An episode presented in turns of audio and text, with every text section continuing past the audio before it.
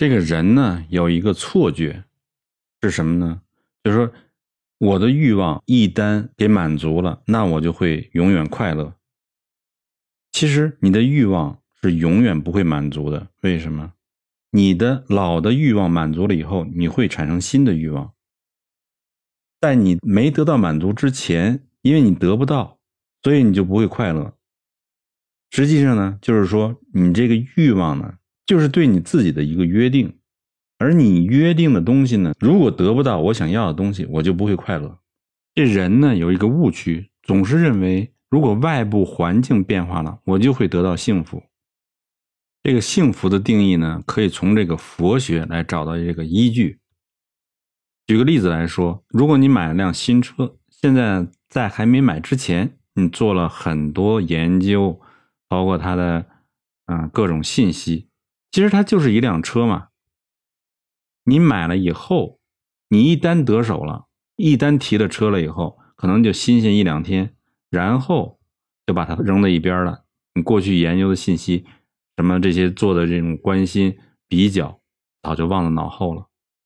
你真正的快乐呢，可能就是那么一两天，后面不会再给你带来更多的幸福。这时候你又追求另外的一种幸福。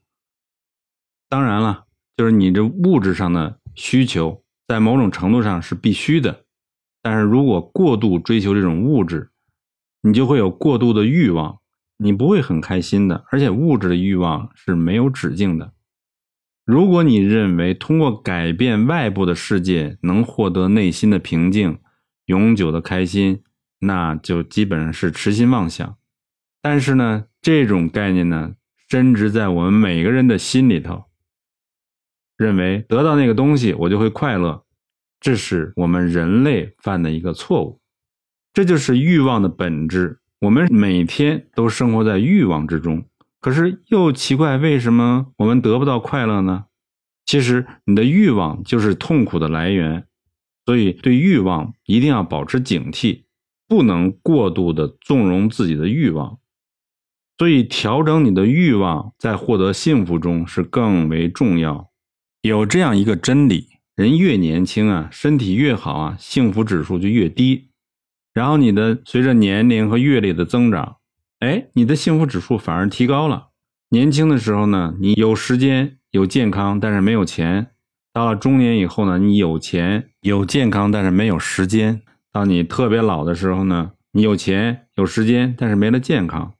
所以，人生的大赢家是什么呢？就是同时拥有时间。拥有健康，同时还拥有钱，可是往往人们是什么呢？有钱了以后，却失去了时间和健康，这就是你需要改变的你的幸福的观念。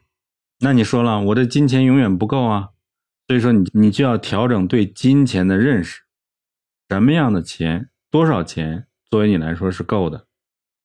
假如说你不思考这个问题，金钱永远没有够，那你最后就是。